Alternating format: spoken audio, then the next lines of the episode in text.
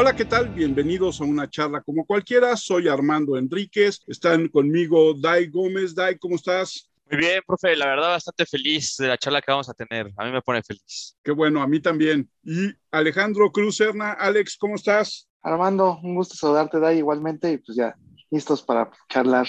Y en esta ocasión tenemos como invitada a Naid Fernández, parte del equipo del estudio Navegante, creadora de uno de los juegos que, como diría Dai, la está rompiendo, un, un juego mexicano que se llama Greek. Anaid, ¿cómo estás?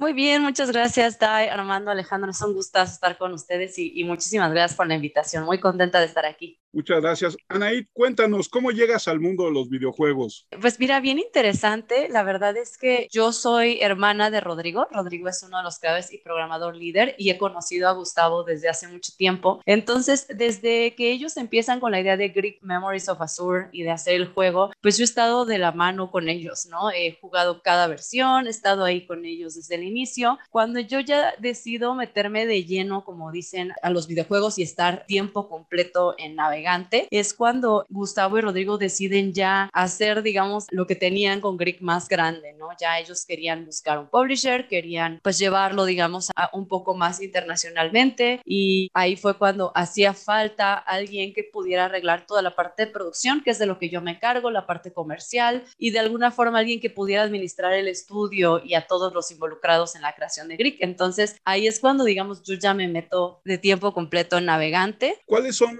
los principales retos que implica producir un videojuego, Anaid? Híjole, es una muy buena pregunta, Armando, porque son muchísimos. La verdad es que hacer un videojuego es bastante complicado. Son muchas cosas lo que uno tiene que considerar. Empezando por la cuestión técnica fundamental, creo que todos los juegos se hacen pues para ser divertidos y para que el jugador se entretenga, ¿no? Y el pensar en un diseño, una idea muy única, el desarrollarla técnicamente bien, hablando que sea funcional. Además de eso, pues que de la vista dice nace el amor, entonces que sea bonito, que sea atractivo y luego agreguémosle que salen una cantidad espectacular de videojuegos todos los días en Steam y en todos lados de venta, la competencia es muy fuerte. Entonces creo que eso es como de los más retos, ¿no? De ahí ya viene lo que es toda la parte de la producción del juego, que es que además de eso, tu idea se pueda llevar a cabo, ¿no? En el tiempo que uno prevé y con los recursos que uno tiene. Entonces, pues sí son varios retos. No es imposible porque me gustaría que la gente que nos escucha también sepa que si tienen una idea la pueden realizar, pero es difícil y es un camino largo. Una de las cuestiones que decías ahorita es la visualización. De la vista nace el amor, ¿no? Dicen por ahí. Y Greek tiene una animación muy, muy atractiva y muy, muy diferente a muchos otros juegos, a la gran mayoría. ¿Cómo llegaron a esta maravillosa animación que tienen ustedes? Ah, pues muchísimas gracias. Sí, la verdad es algo que siempre tratamos de conservar en el juego. Creemos que no, no hay muchísimos juegos que utilicen la animación tradicional porque tiene sus buenas complejidades el hecho de hacerlo así. Greek empezó con animación tal cual tradicional, ¿no? Nuestros animadores, eh, Nico y Sebas, ellos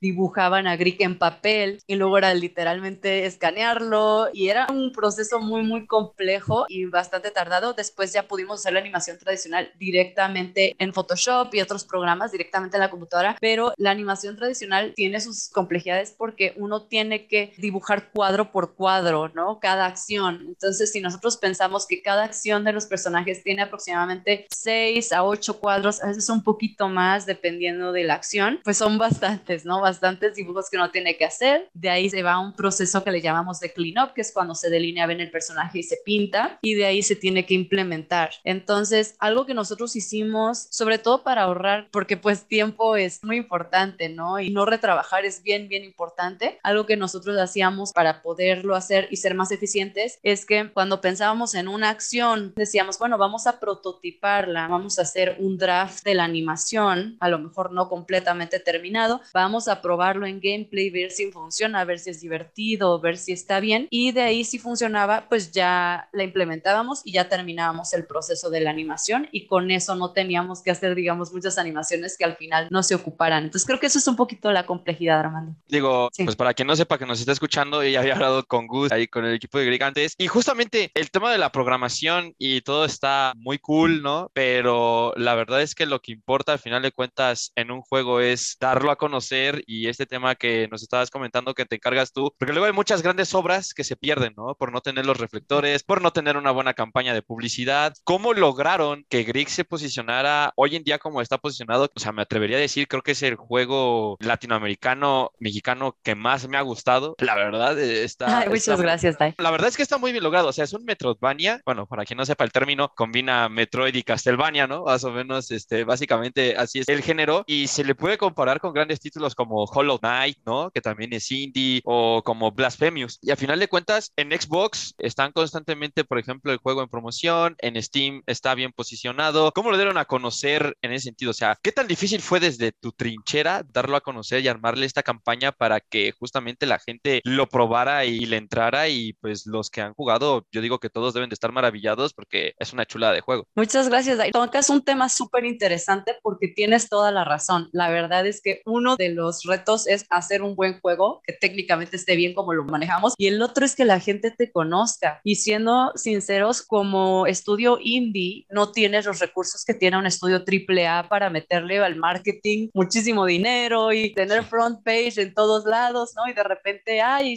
ya escuché de él o carteles en lugares. La verdad es que no tienes esos recursos. Entonces, pues esa fue una de las razones por las que inicialmente, y seguramente lo platicaste con de Gustavo, nos asociamos con Bromio. Los chicos de Bromio, para los que no los conozcan, bueno, ellos este, hicieron Pato Box, ahorita están trabajando también en su proyecto y ellos realmente fueron los que eh, nos abrieron los ojos a ver la parte comercial, así como, miren, tenemos esto, pero ahora, ¿qué sigue, no? Siendo Crick el primer juego de nuestro estudio, pues la verdad es un tema muy desconocido para muchos como estudio indie. Entonces, ellos son los que nos dicen, bueno, hay que llevarlo a PAX. Para los que no sepan, PAX es un evento de estudios y juegos principalmente y mayormente independientes. Ahí es en donde la gente realmente te empieza a ubicar y empieza como a, a generar este seguimiento al juego. Entonces, nosotros fuimos a PAX, pero de ahí es una larga carrera, ¿no? Nosotros de ahí decidimos todos asociarnos con nuestro publisher que se llama Team 17, que es uno de los publishers independientes más grandes. Ellos están en Inglaterra y pues ellos son los que nos ayudan a dar un poco más de difusión, bueno, no un poco, bastante más difusión de lo que nosotros podríamos haber hecho pues con sus canales, sus redes sociales, sus contactos, sus streamers. Y eso fue lo que nos ayuda a llegar un poco más de lo que nosotros podíamos haber alcanzado. Y además de eso, pues desde luego gente como ustedes, ¿no? Que nos da estos espacios para llegar a la gente y nos apoya para poder nosotros compartir lo que hacemos. En el tema de conseguir el estudio, ¿no? Hay eventos como por ejemplo hace poco se volvió a dar la GDC, ¿no? La GDC, en donde justamente van estudios y echan el ojo. Literalmente es como un tanque de tiburones, ¿no? Como el programa, o sea, van viendo y es como de cómo funciona en ese sentido para que un estudio más poderoso te compre la idea. Creo que es bastante difícil al principio cuando no tienes como tal un juego que haya salido. Es un poco más complicado. ¿Por qué? Porque lo que hemos visto es que estos estudios, pues obviamente están invirtiendo en un equipo y para ellos es muy importante que el equipo pueda hacer lo que dice que va a hacer, ¿no? Porque imagínate, llegan y les dicen, no, pues voy a hacer esto o esta idea enorme y pues es importante ver que el equipo realmente tenga una forma de llevarlo a la realidad y eso creo que es el riesgo más grande, no nada más para un publisher, para cualquier inversionista. Entonces, para nosotros sí fue bastante el acercamiento. Yo considero personalmente que el trato en persona uno a uno es invaluable, ¿no? No es lo mismo estar mandando un mensaje, porque puedes mandar mil correos, puedes contactarlos por redes sociales, pero el hecho de estar especialmente en este tipo de eventos como lo mencionas en GDC o en PAX, que para nosotros fueron los que más funcionaron, sobre todo PAX, es súper importante, ¿no? Y la verdad algo que en lo que yo me encargué fue en literalmente abordarlos, o sea, ven a ver mi juego, nosotros llevamos nuestro booth, ahí sí la verdad uno tiene que hacer la inversión, ¿no? De pagar el booth, no nada más es eso, para nosotros en México es muy caro los vuelos, el hotel, la verdad es una inversión, pero nosotros pues era algo que ya habíamos decidido hacer, entonces vas y pues literalmente decir con ellos, hola, mira, este es el juego que tengo, estos somos nosotros y esta es la visión completa para terminar esto que ya tenemos. Como estudio primerizo, y es muy bueno que lo mencionas ahí, porque como estudio primerizo,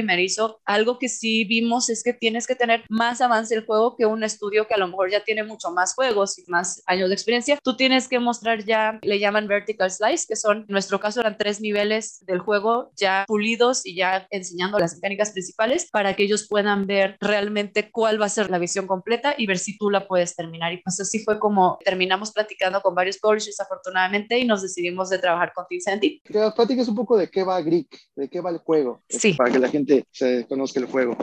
Sí, claro que sí, Alejandro.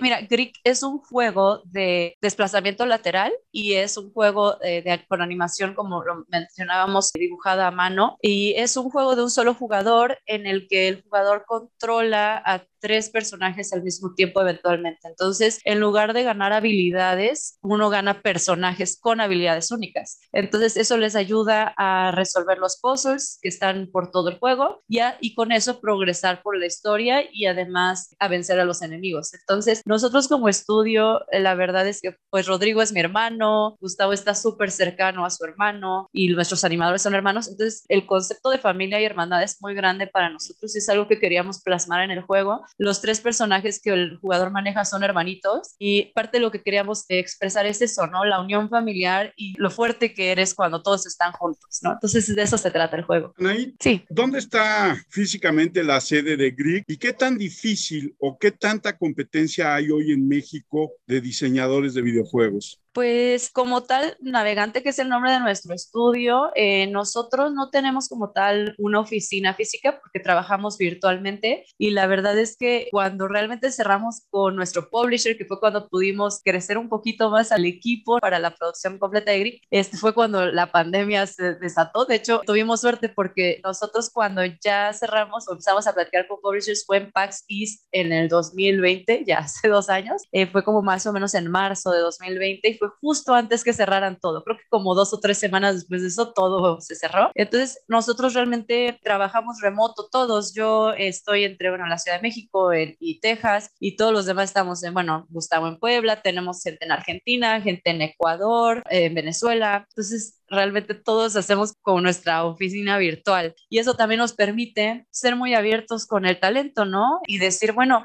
nosotros contratamos en Latinoamérica y si alguien tiene los skills y le gusta, sobre todo que le guste, que se divierta haciendo juegos, por eso tuvimos eh, pues un grupo muy bonito para trabajar en Cric, la verdad. De hecho, si no mal recuerdo, los chicos que dibujan son los de Argentina, ¿no?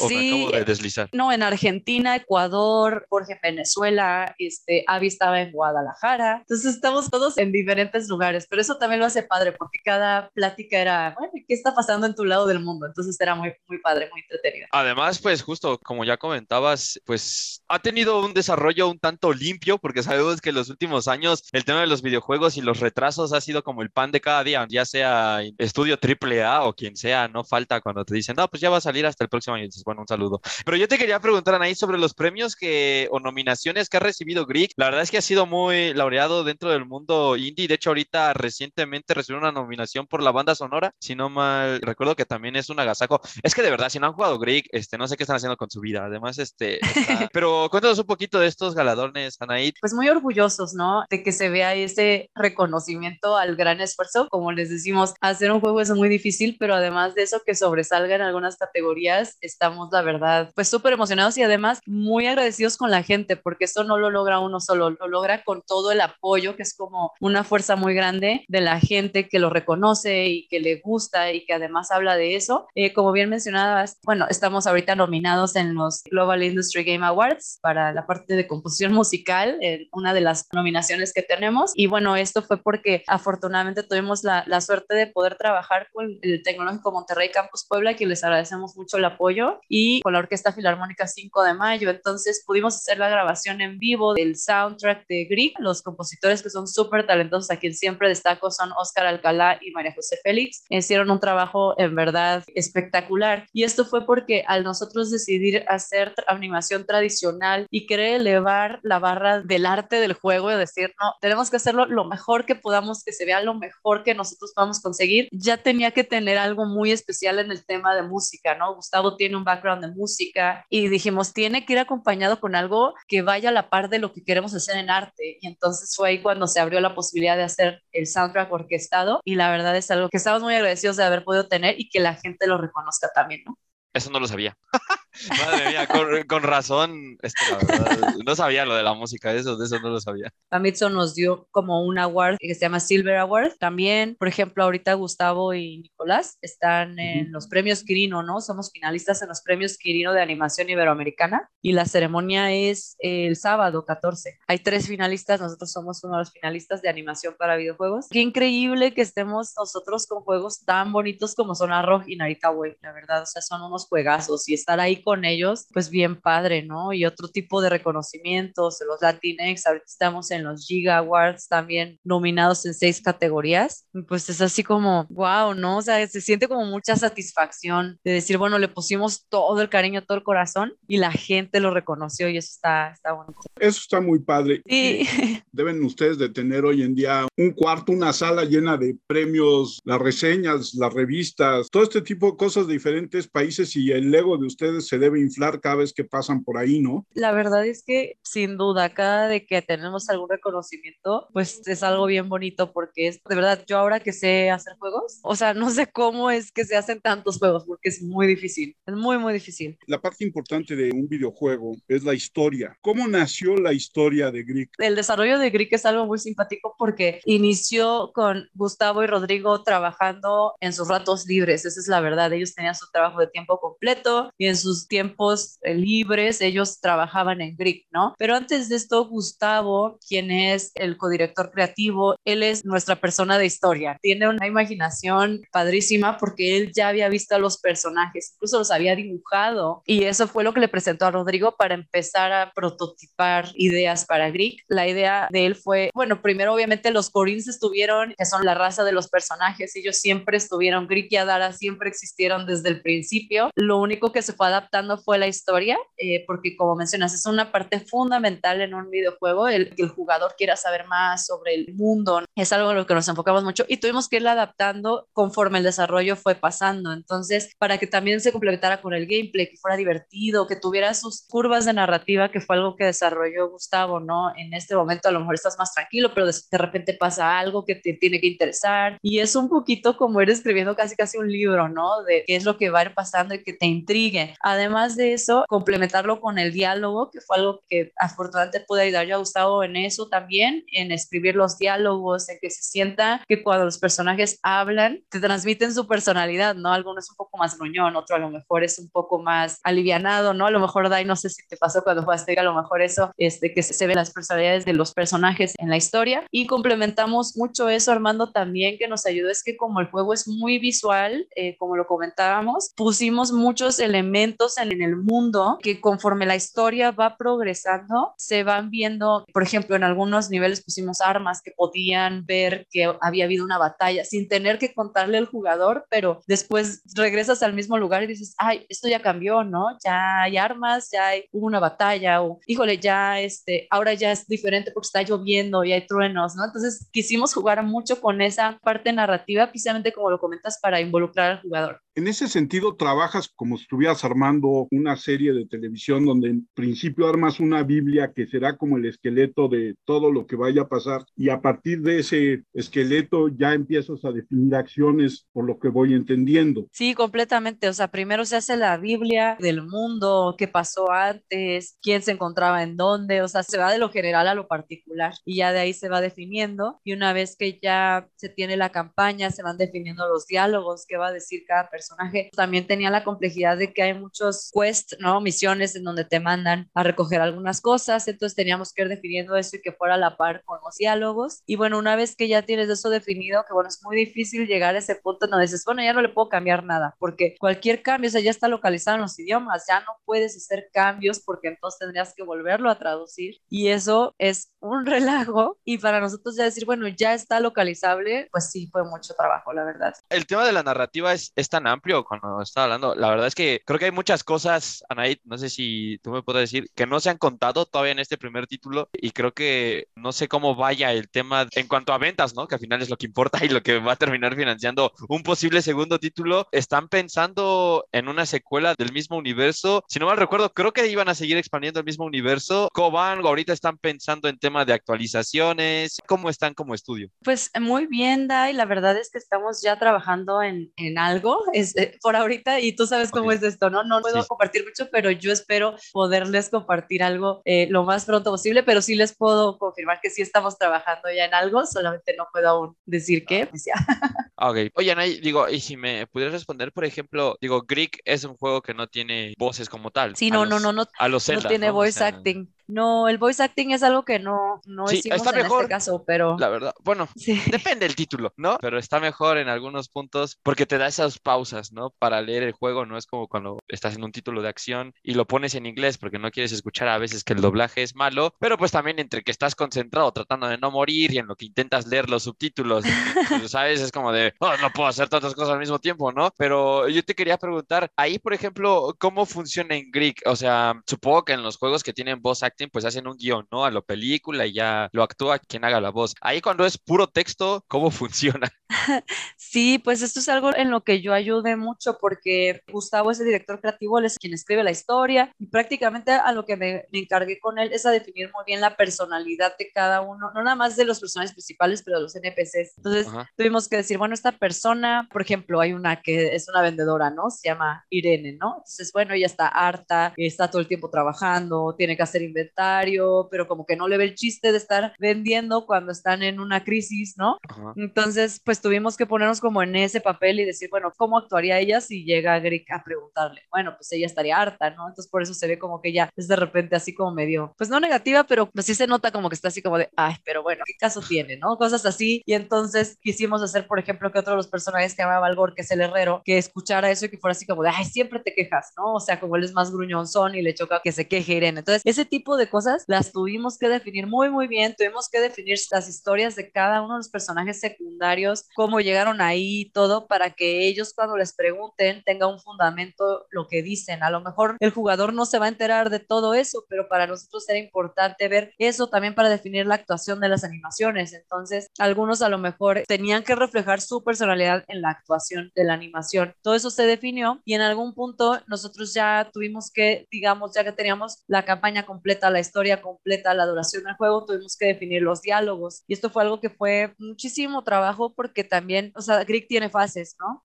Al principio se ve, y bueno, tú que ya lo jugaste de ahí, ves, al principio se ve en el campamento, que bueno, están en una fase, después regresas y ya hubo cambios, ya pasó otra cosa, ya hay otros NPCs. Entonces, pues tuvimos que hacer diálogos por cada fase, a lo mejor en algunas cosas programar, bueno, si ya hablaste con él, te va a decir esto, si no has hablado con él, se tiene que volver a presentar porque no lo conoces. Y todas esas variantes de lo que puede o no pasar es bien complicado, o sea, la verdad, yo ya cuando hacen eso todavía más, porque Greek lo tiene, pero hay juegos que lo tienen más como di, bueno, yo ya En lo admiro muchísimo.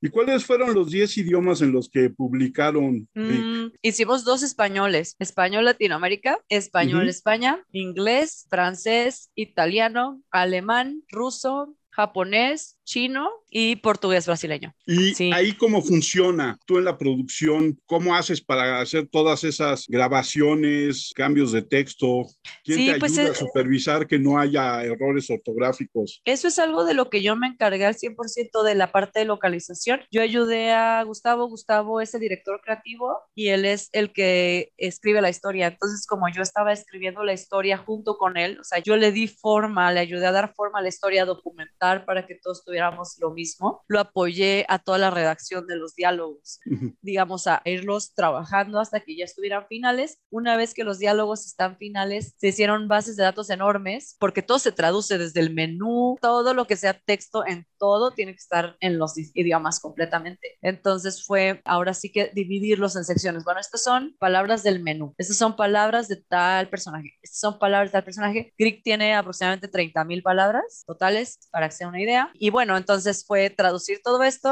1520, nuestro publisher, nos ayudó a encontrar una excelente empresa de localización que no nada más era eso. Ellos me hacían muchas preguntas a mí, así como, bueno, esto es lo que dice el sentido, pero en tal idioma tengo que saber el contexto. O sea, ¿qué Claro. está diciendo? Quieren saber de qué estás hablando, de qué va el juego, para poderle dar el mismo punch y el mismo sentido a la oración. Y eso a mí me encantaba, porque no fue nada más, ay, lo traduzco como creo y ya, más bien es Sí. como, bueno, pero ¿qué quiere decir? Entonces yo ya les hacía videitos, les mandaba imágenes de referencia o les explicaba, les ponía como un cuadrito al lado a la base de datos y le ponía, bueno, aquí se está refiriendo a que este otro personaje dijo X y Y. Empezamos a trabajar muy bien juntos y después de que ya me mandaban las bases de datos enormes, hagan de cuenta que estaban como en filas, ¿no? Así como todas las palabras con su código y al lado en todos los idiomas, así las columnas y ya yo agarraba todo eso y lo metí al juego en diccionarios. Entonces ahora cuando tú seleccionas en qué idioma quieres jugar al juego, con esa clave que se le pone adelante, lo busca en el diccionario y lo traduce inmediatamente. Básicamente la localización es eso, es la traducción a los diferentes idiomas. Nosotros la verdad el idioma principal en el que redactamos fue español para que todo el equipo estuviera cómodo y ya después hicimos la traducción obviamente al inglés, que fue inglés británico por estar nuestro publisher en Inglaterra. O sea, primero fue en inglés y de inglés ya se pasó a todo lo demás. Yo me encargué de coordinar que no tuviera faltas ortográficas el español y obviamente eh, también se lo pasé a una persona también para que lo revisara. Así es como lo hicimos,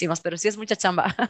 Madre de mi vida. No, además es espectacular porque yo acabo de probar justamente el nuevo juego de Bromio y me da mucho coraje que sea en inglés, ¿no? Cuando el estudio es mexicano, es como, güey, de verdad. Ah, el Remnants of the Rip. Sí, todo es en inglés, hasta el menú. Os digo, entiendo que tal vez por temas de comercialización, ¿no? Lo sacas tal vez en el idioma más global, aunque se sabe que el español es el más hablado, pero bueno, lo sacan en inglés, no sé por qué. Yo creo que lo que están haciendo en Bromio, y bueno, los entiendo de alguna forma porque como el inglés es el global, primero lo trabajas en el global y ya en el lanzamiento ya lo sacas en lo que sea. Nosotros sí nos costaba trabajo ah. que igual lo trabajamos en español, pero después lo traducíamos al inglés, entonces lo dejábamos, la demo muchas veces estuvo nada más en inglés, porque como el estudio que teníamos Team 17 trabaja en inglés, los de QA o los que le llaman control de calidad que prueban el juego, no iban a entender nada, entonces fue así como, no, pues entonces lo dejamos de base en inglés y ya para el lanzamiento ya lo dejamos traducido en todo. Muchas veces incluso lo trabajamos a la par, este, cuando teníamos el tiempo lo hacemos en inglés y también lo dejamos en español para tener por lo menos las dos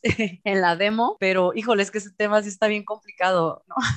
Sí, no, debe serlo, debe serlo. Sí, y una película debe ser una locura. Imagínate un juego con tanto texto y tal. Y las opciones, que si ya hablaste con uno, te dice una cosa, si ya hiciste esto, otro, te dice otra cosa. Es, es mucho trabajo, pero bien padre, ¿no? Porque también he escuchado ahí comentarios así de gente de, ay, qué bonita historia o algo, y digo, ay, qué bonito se siente.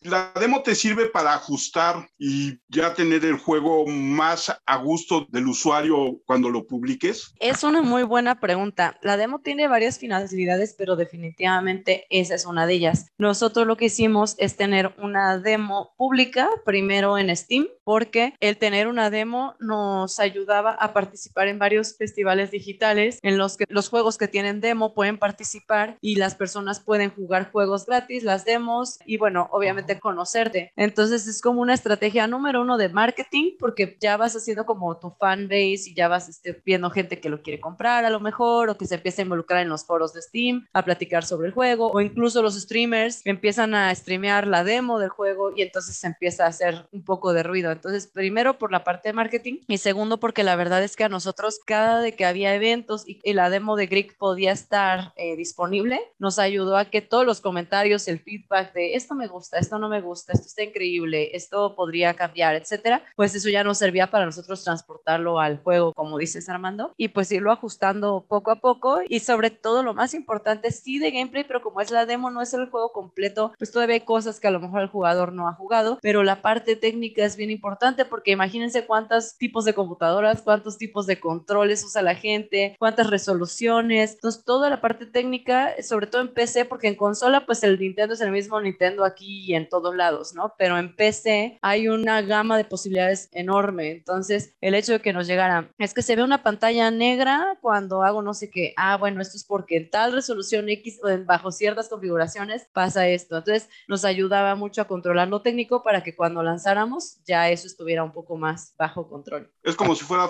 tu focus group, ¿no? Ajá, exactamente. Es un focus group de alguna forma. Bueno, obviamente ya después se hacen otro tipo de cosas para calar un poco más ya el juego más completo, pero tiene una finalidad principalmente pues como estrategia de marketing, porque después también sacamos una demo que incluso está ahorita disponible para los que no hayan jugado Greek, está disponible en Nintendo Switch. En la eShop pueden buscar juegos con demos y ahí está Greek. Y tenemos la demo también disponible en Steam. Siempre está abierta, entonces si entran hay un botoncito donde dice descargar demo y la pueden jugar. Entonces eso nos ayuda mucho como a ir checando todas estas cosas. Oye, ¿y cuántas demos sacaron, digo, porque ves que ya sabes, ¿no? Ahora es súper de moda que sacan el alfa, el beta, el lo que sea. ¿Cuántas demos sacaron? No, pues demos solamente tenemos una demo. Ajá, una demo, esa fue la que fuimos, digamos, puliendo cada vez que salía la demo y nos decían, bueno, esto o problemas técnicos o cosas así que realmente, pues sí hubo algunos, sobre todo la primera vez que salió la demo, porque una vez nosotros la demo la llevábamos a las PAX, que PAX es un evento en Estados Unidos y la gente nos iba dando comentarios, nos daba feedback, entonces solo poníamos en la demo y ya luego la demo estando en Steam, pues con todas las configuraciones ya eso lo arreglábamos y ya obviamente ya para el lanzamiento pues ya teníamos como le llaman un usability, que bueno, son personas que ya prueban como tal el juego completo y ya lo vas ajustando, pero la demo como tal es una y ahorita está disponible y va a estar disponible siempre ahí en la eShop también. Perfecto, perfecto, para que se animen,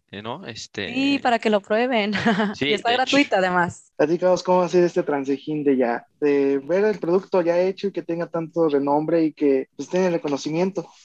Es algo padrísimo, Alejandro. La verdad es que cuando está uno desarrollando, es tanto de lo que uno se tiene que encargar, de verdad. O sea, eso es de todo. Es, imagínense, en el lanzamiento salimos de todas las consolas de lanzamiento, luego salimos con ediciones físicas en el día uno, lo cual en producción fue sumamente complejo para un equipo chiquito. La verdad, tuvimos ahí mucho apoyo tanto de Bromio como de Team 17. La verdad, sin ellos eso hubiera sido imposible, pero aún así, ¿no? Técnicamente somos un equipo chiquito que tiene que estar moviendo y todo. Y la verdad, uno no piensa ya en el más allá. Es como, esto es lo que tengo que hacer y tengo que lograrlo, ¿no? O sea, cueste lo que cueste. Entonces, después de pasar, digamos, todo eso, que es muchísimo trabajo, tuvimos que localizar el juego en 10 idiomas diferentes, todo está traducido y listo para el lanzamiento. Ya cuando sales y ves esa reacción y ver gente que publica las fotos en redes sociales con su cajita de grip y ver gente que hace videitos, reseñas, comentarios y que luego vas a lugares y lo conocen. Ah, sí, yo conozco y jugué Greek, es algo muy, muy satisfactorio. Y la verdad creo que vale cada momento de estrés o de trabajo duro, lo vale esa reacción y sobre todo el saber que a la gente le diste un producto que ya tienen con ellos, ¿no? Eso ya existe y es, pues, digamos, está en todo el mundo, ¿no? En diferentes países. Entonces, algo muy padre. ¿Y dónde es el lugar que más te ha sorprendido que jueguen Greek? La verdad, en donde me sorprendió muchísimo y está impresionante es Brasil. O sea,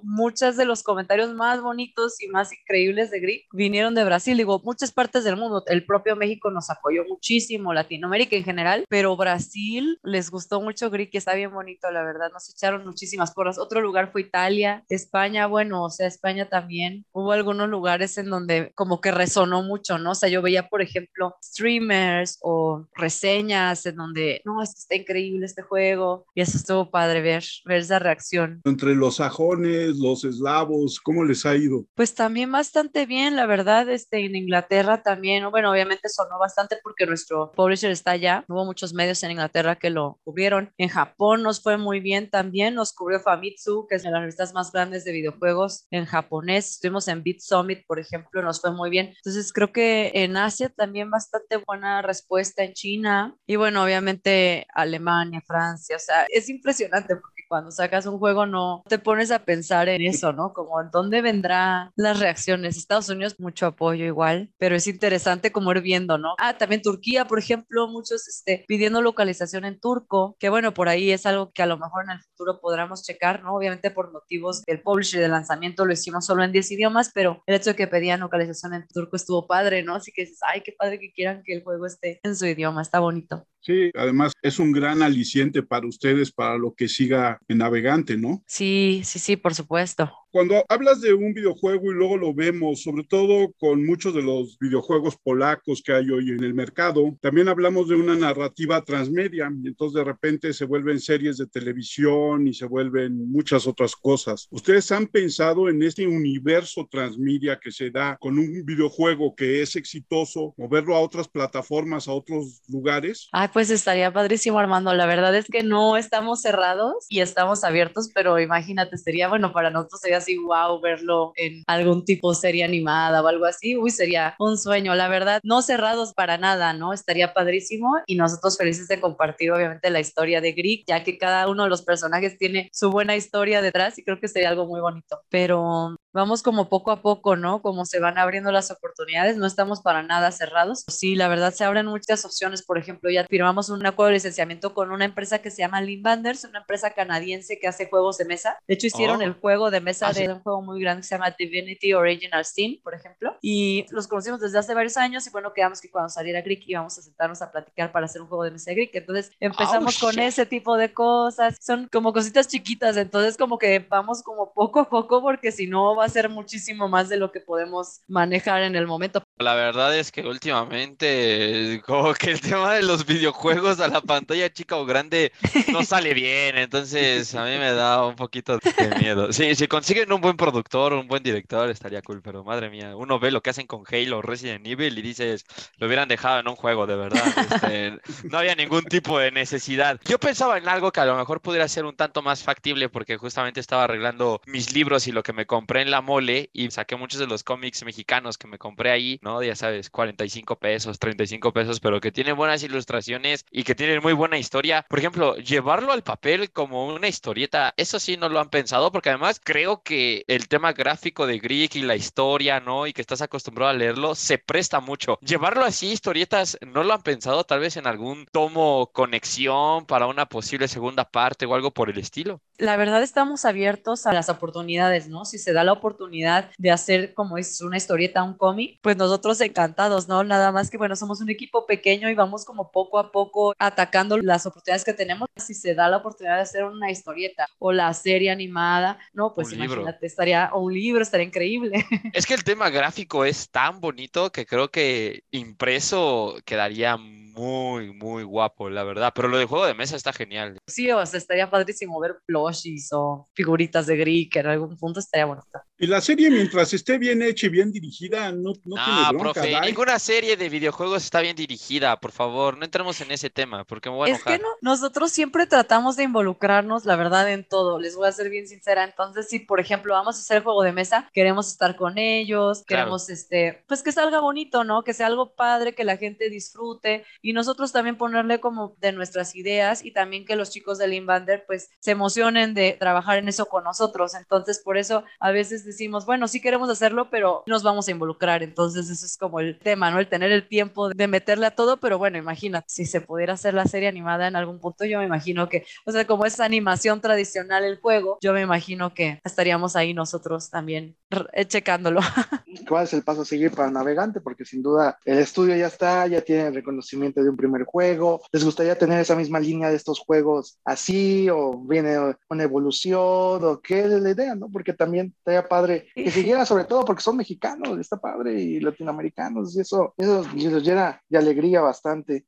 Sí, pues algo que nos apasiona mucho, la verdad, como estudio es obviamente los juegos narrativos, ¿no? Muy semejante a lo que hicimos con Brick. Nos gusta mucho el poder contar una historia que a los jugadores les deje algo, un mensaje, ¿no? Y que al final, cuando terminen de jugarlo, digan, ay, me quedo con esto. Cada quien tiene su impresión de cada juego. Es lo bonito de los juegos, que son tan inmersivos que cada quien tiene una experiencia diferente con ellos, pero nos gusta eso, que los jugadores se queden con algo. Y también algo que como estudio nos caracteriza mucho, la verdad, es la parte artística, ¿no? Nos gusta mucho que sea algo visualmente llamativo, visualmente que tenga su aspecto único y creo que como estudio es algo que nos gustaría conservar para futuros títulos, ¿no? En el tema de la retroalimentación con los jugadores, primero, ¿cómo hacen para que esa rea- retroalimentación les llegue? Digo, normalmente en Steam pues están las reseñas, ¿no? Que los mismos jugadores ponen, pero en Xbox, Play y Nintendo es un tanto más complicado, ¿no? Entonces, ¿cómo lo han hecho para tratar de comunicarse con la comunidad y ver qué cambiar o qué mejorar del juego? Porque justamente cuando hablaba con Gus, me decía que al inicio la gente creía que el juego era muy difícil, ¿no? Porque no es como que tenga, ya sabes, el clásico nivel de inicio que a todos nos aburre y cuando lo quitan dicen que es difícil, ¿no?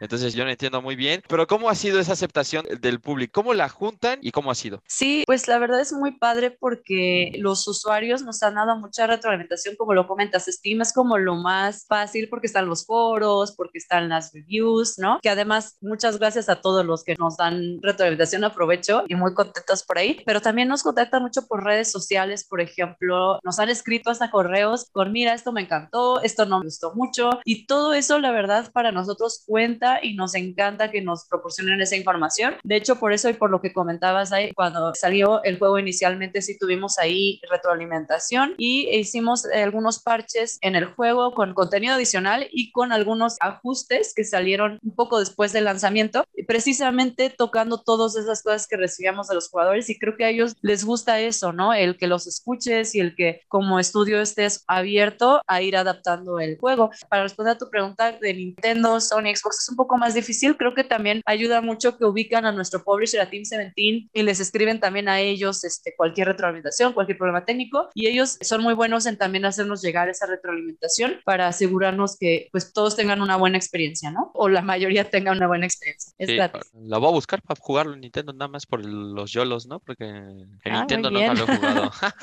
Solo en PC. Recuerden que el Xbox Series S no lee los discos, así que no van a cometer la troleada de comprarlo, eh, por si... Sí, el juego está disponible en digital en Nintendo Switch, Xbox Series X, Xbox One, PlayStation 5, PlayStation 4, Steam y GOG. Y tenemos las ediciones físicas, como Dai lo menciona, en Xbox Series X, PlayStation 5 y en Nintendo Switch. Me gusta, aunque bueno, no sé cuántas personas tengan Play 5. Tampoco es tan accesible y tampoco es que es que haya muchísimos PlayStation 5 en el mundo, ¿no? Porque esto de la crisis de los semiconductores va para largo. Hubo un evento que se llama Colombia 4.0 que organiza el gobierno de Colombia, que es como tecnología, animación, videojuegos, y me invitaron a dar una plática sobre la creación de Greek. Entonces, uno de los artistas y yo nos fuimos para allá y dimos unas pláticas. Entonces, pues conocimos ahí otra gente que está haciendo videojuegos, que está en animación. Steve Bosniak, el cofundador de Apple, estuvo ahí dando unas pláticas. En el caso de los videojuegos, ¿cómo es el mercado colombiano? Pues bastante bien, la verdad es que Colombia está teniendo muchos estudios que están haciendo cosas interesantes y cosas grandes, entonces eh, lo que a mí me gustó mucho es el apoyo que les da el gobierno, está muy padre que hacen eventos, e incluso el presidente estuvo ahí en el evento, entonces está muy padre porque vi muchos chavos, muchos jóvenes en el evento, era gratis, o sea, no tenían que pagar y estuvo muy interesante que tengan eso. ¿En México hay ese tipo de apoyos? Pues ahorita, por ejemplo, estamos ya platicando con los otros desarrolladores. Creo que lo que nos falta es también nosotros juntarnos para poder hacer un evento, que creo que es lo que ya hemos estado platicando, y hacer algo parecido. Bueno, sí hay varios, por ejemplo, está el Pixelatl, está, me parece que se llama Game Summit, está otro que está Land,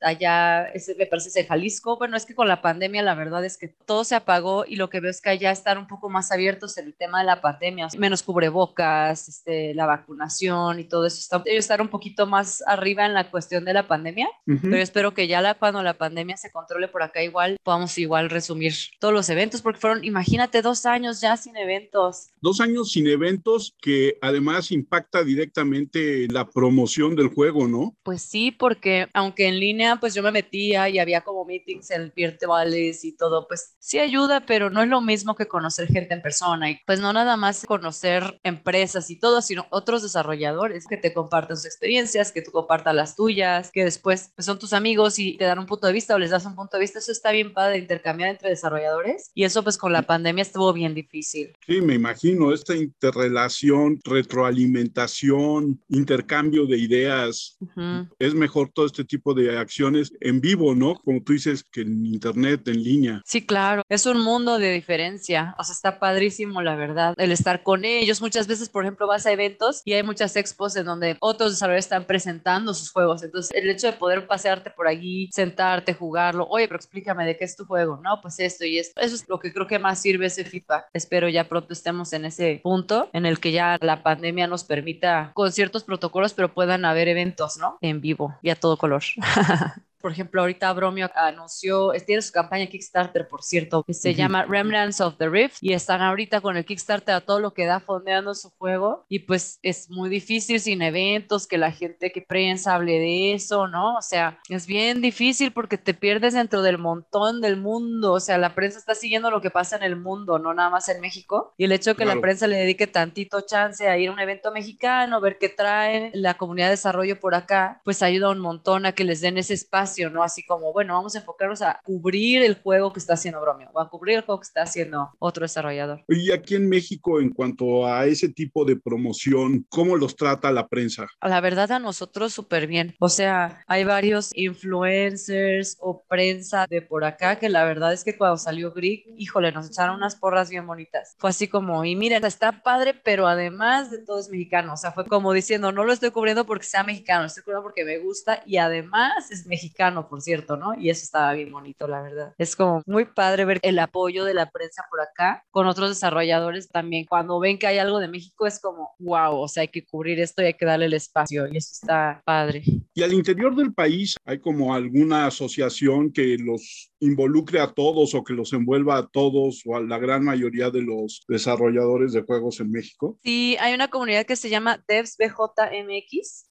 Esa es una que ahorita estamos todos muy involucrados porque nos junta a todos. Y bien padre porque se hacen llamadas mensuales en donde se comparten noticias o, oigan, es que yo voy a lanzar tal cosa tal día. Ah, bueno, entonces todos podemos saber y darle promoción. Y no nada más eso, también se hacen pláticas. Si un estudio quiere saber un poco más de un tema, se ve qué estudio puede compartirlo y se hacen pequeñas presentaciones entre nosotros. Se le llaman los deep dives. Y también tienen una página ellos en internet en donde cuando un nuevo estudio que a lo mejor se fundó o no sabía de Devs PJMX, tienen un catálogo de todos los estudios, los juegos que se han hecho en México. Cada vez crece más porque pues cada vez más estudios se enteran y pues está padre. Entonces es uno, también está la IGDA México, ellos también siempre apoyando y pues esos son como los más fuertes ahorita que nos juntan a todos. Y por ejemplo, en el tema de las ventas, ¿les llegan a ustedes cuántos venden de cada título o, o por país o cómo funciona ahí? Pues eso es algo que maneja más nuestro publisher, o sea, ellos nos dan como un Ah. reporte. Lo que sí pudimos ver, o sea, para ver en qué países, muchas veces nos mandaban como dónde había sonado mucho la prensa, o sea, los de prensa hacían reportes en donde nos decían, ay, mira, la cubrieron tantos medios en tanto país. Así Ok. podíamos ir viendo también para ver en qué idiomas valía la pena localizar el lanzamiento, porque después puedes agregar más, ¿no? Pero el chiste es el lanzamiento, cuántos para decidir. Cuando nosotros hacíamos anuncios o notas de prensa o cuando salió la demo, tuvimos muchísima cobertura de Brasil. España, por ejemplo, Italia también, obviamente Estados Unidos porque tienen medios muy, muy grandes y ¿no? en Alemania, obviamente fue una de las cosas que platicamos cuando quisimos agregar los idiomas, a- aseguramos que estuviera en italiano, en español España, en portugués brasileño y bueno, estuvimos en, en los demás también. Yo te quería preguntar, Ana, digo, es que todavía no va un año del lanzamiento, ¿no? Te, te quería preguntar un poquito, por ejemplo, 20 de julio. Bueno, estamos cerquita. ¿Las cifras de ventas y ese rollo se las dan por años? ¿Se las dan mensuales? ¿O cómo le hace su estudio? Pues todo es algo que maneja el publisher y bueno, Sí. una vez que uno cierra con un publisher, ellos se encargan de todo lo que es la parte de marketing, que es algo muy bueno cuando eres un estudio pequeñito, porque imagínate, nosotros ya empezando a pensar en qué sigue para el estudio y en trabajar y en este tipo de oportunidades como mencionabas, ¿no? Como el juego de mesa o como eventualmente otro tipo de oportunidades y además tener que seguir dando ese mantenimiento postventa de un juego o los estudios que tienen más juegos de varios juegos, es muchísimo trabajo, o sea, es en verdad mucho. Entonces, esto es algo que cuando un estudio independiente consiga un publisher, es una creo que de las ventajas más grandes, por si alguien nos está escuchando que piense, bueno, ¿por qué alguien firmaría con un publisher? Es una de las ventajas. Y ellos, por ejemplo, nos van dando cifras mensualmente de cómo vamos y todo. Y no nada más de eso, por ejemplo, también cuando hay notas de prensa o cuando hay algún anuncio, cualquier cosa, nos mandaban, por ejemplo, qué medios nos habían cubierto, de dónde había sonado mucho, ¿no? Y eso fue de lo que nos empezó a abrir los ojos, ¿no? Como, ah, mira, en Latinoamérica hay mucho apoyo, mira, en Brasil, mira, en Italia, y cosas así. Y eso está padre, es algo de lo que ellos se encargan y ellos nos van a nosotros informando. Para los que les interese, nos pueden seguir en nuestras redes sociales. Nos encuentran como arroba play, es P-L-A-Y, Greek es G-R-E-A-K, arroba play Greek, o nos pueden seguir ah, como estudio, arroba navegante games. Y ahí siempre estamos publicando cuando estamos en descuento, cuando estamos como parte de una promoción. Entonces, para quien quiera esperarse, ahí siempre estamos nosotros publicando. A mí me gustaría dar como cierre, decirle otra vez a toda la gente que es un muy buen título, es un juego bastante bueno, de esos que no se tienen que dejar de hacer en el mundo de los videojuegos y qué mejor que sea mexicano latinoamericano, es, está muy chulo, la verdad es que lo tienen que disfrutar para la gente que nos escuche. Tienen que darle una oportunidad y la verdad es que Greek se corre casi en todos los sistemas, Ana, entonces tampoco es que necesites una PC súper potente, ¿no? Es correcto, sí. Y bueno, pues ya están las redes de Greek ya está ahí donde pueden todos seguir a Grig y preguntarle ahí en sus redes a Anaí todo lo que quieran sobre este juego que como dice Dai, más allá de lo apetecible que es nada más de ver la animación jugarlo, pues es un juego creado por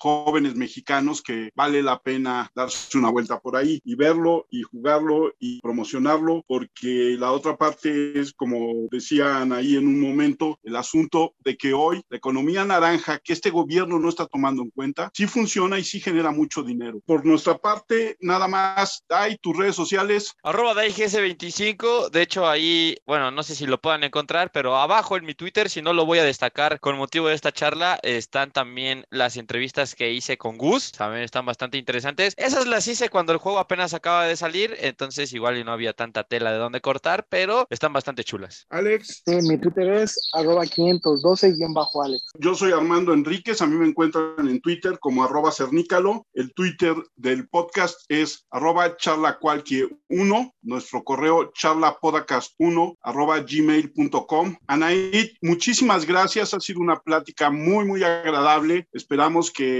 próximamente haya más noticias de Greek y vengas y nos las cuentes tú y también traigas a tu hermano y platiquemos de toda esta parte de los videojuegos y sobre todo de la creatividad que hay en los jóvenes mexicanos que nadie está tomando en cuenta para desarrollar toda una verdadera industria. Yo quisiera agradecerles por este espacio. La verdad es que siempre el apoyo y los comentarios de ustedes nos ayudan mucho, ¿no? Y agradecerles mucho por este apoyo. También me gustaría comentar a las personas que nos escuchan y sobre todo si hay alguien que tenga una idea de desarrollar un juego, tenemos un grupo que se llama, eh, lo pueden encontrar en Twitter, es DevsBJMX y es una comunidad en la que se comparte mucha información sobre desarrollo y bueno, estamos casi todos los estudios mexicanos ahí interactuando y compartiendo información. Es un medio en donde pueden ustedes encontrar información y seguirlos y bueno, desde luego también seguirnos a nosotros ya compartir las redes sociales. Mi Twitter, por ejemplo, es Anait, A-N-A-H-I-T, F-D-Z también, por si quieren seguirme, muchas veces comparto este mismo contenido de la plataforma de SBJMX, donde nos apoyamos mucho aquí en México y pues agradecerles a todos por escucharnos, un gusto estar con ustedes y espero platicar con ustedes muy, muy pronto de lo que siga para nuestro estudio navegante. Yo espero que sí y en cuanto tengas noticias, avísanos, abrimos un podcast para ti. Muchas gracias, de verdad. A todos nuestros oyentes, muchas gracias y nos escuchamos la próxima semana. Yo tengo una última pregunta antes de cerrar, muy breve, Anaí. ¿Todavía existe la oportunidad de conseguirlo físico o ya? Sí, lo pueden conseguir físico, está en diferentes tiendas del mundo. Afortunadamente podemos salir en retail. Está, por ejemplo, en Amazon, está para eh, Nintendo Switch, PlayStation 5 y Xbox Series X. Esas son las versiones que salieron físicas y todavía se puede conseguir. Ah, ok, se arma la de Play 5 entonces, aprovechando. Ay, gracias.